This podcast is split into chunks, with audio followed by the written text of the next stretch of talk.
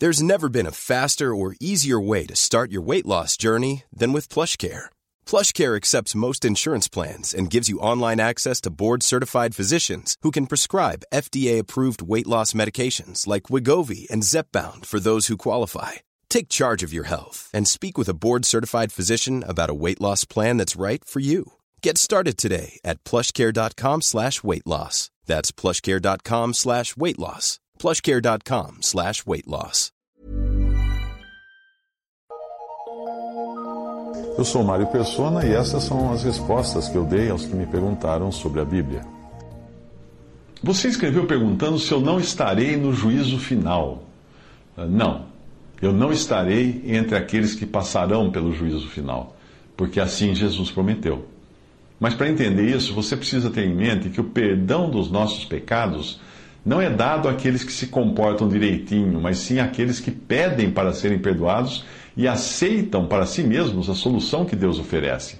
A ideia de que todos os seres humanos passarão pelo juízo final, quando Deus, por assim dizer, colocaria numa balança o bem e o mal que cada um fez, não tem respaldo bíblico nenhum. Isso é uma, é uma teologia de gibi.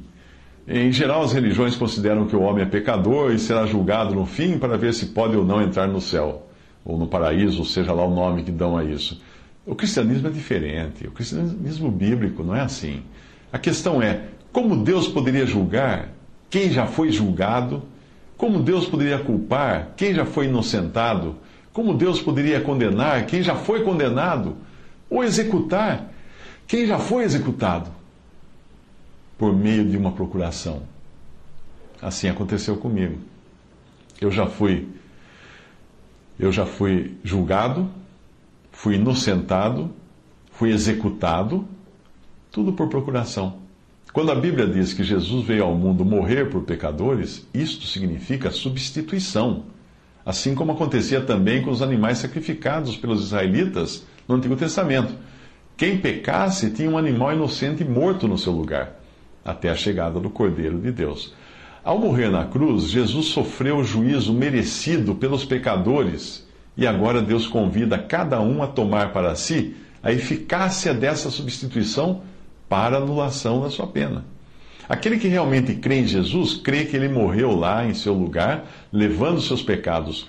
Para este, Jesus é Salvador, ou um salva-vidas de fato, e não um mero exemplo a ser seguido.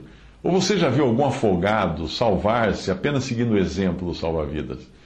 Tipo o salva-vidas ficar assim: bate o pé, agora bate a mão, para de engolir água. A religião é como um mensageiro que chega à cidade, sitiada né, pelo inimigo, trazendo uma lista de coisas que o inimigo exige que sejam cumpridas para que o povo não seja destruído. O problema é que a lista está além das possibilidades humanas. Assim são todas as religiões, e assim era no Antigo Testamento, quando Deus provou pela lei a incapacidade do homem. Já o cristianismo verdadeiro é como um mensageiro que chega à cidade cercada ou sitiada pelo inimigo e traz uma boa notícia. E evangelho é boa notícia. Ele diz: o resgate pela libertação do povo já foi pago.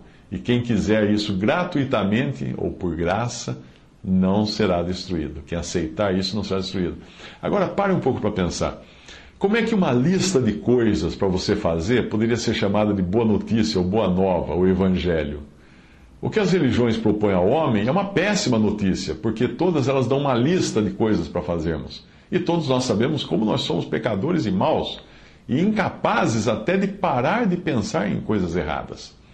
Portanto, eu e todo aquele que crê em Jesus não passaremos pelo juízo final. Basta uma olhada em Apocalipse 20, versículo 11 a 15, onde é descrito o grande trono branco, que é o juízo final, para você perceber que ninguém sai dali salvo. Não é um julgamento para decidir se o cara é bom ou ruim. É apenas a lavratura da sentença para os que em vida não aceitaram a provisão de Deus e não ganharam de graça o perdão dos seus pecados e anulação da sua pena. Portanto, ao contrário do que você disse, eu não comparecerei diante do supremo juízo no dia do juízo final. Não, de jeito nenhum. Eu sou pecador, porém já fui perdoado, já fui liberado do juízo. Porque há mais de 30 anos Deus me perdoou por graça da dívida que estava no meu nome, em virtude do pagamento que foi feito por meu substituto há dois mil anos. Para os que também aceitaram para si mesmo essa quitação da dívida, vale o que Jesus prometeu. Atente agora para o tempo dos verbos, em João 5,24. Na verdade, na verdade vos digo que quem ouve, presente, a minha palavra e crê, presente, naquele que me enviou, tem presente a vida eterna. Não entrará futuro no juízo, mas passou, passado, da morte para a vida. Quem ouve a minha palavra e crê naquele que me enviou tem a vida eterna, não entrará em juízo, mas passou da morte para a vida. Quem não entende a obra substitutiva de Jesus e a graça de Deus, e graça significa favor imerecido, não entende o que é evangelho, o que é boa notícia.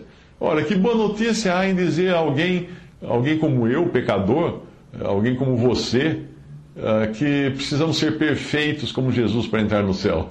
Isso não é uma boa notícia, é uma péssima notícia. E Deus não aceita menos que a isenção total dos pecados para salvar um pecador. Mas Isaías 53 diz: Ele foi ferido por causa das nossas transgressões e moído por causa das nossas iniquidades. O castigo que nos traz a paz estava sobre ele, e pelas suas pisaduras fomos sarados. Em Efésios 2, 8 a 9, diz que pela graça sois salvos por meio da fé. E isto não vem de vós, é dom, ou dádiva, ou presente de Deus, não vem das obras, para que ninguém se glorie.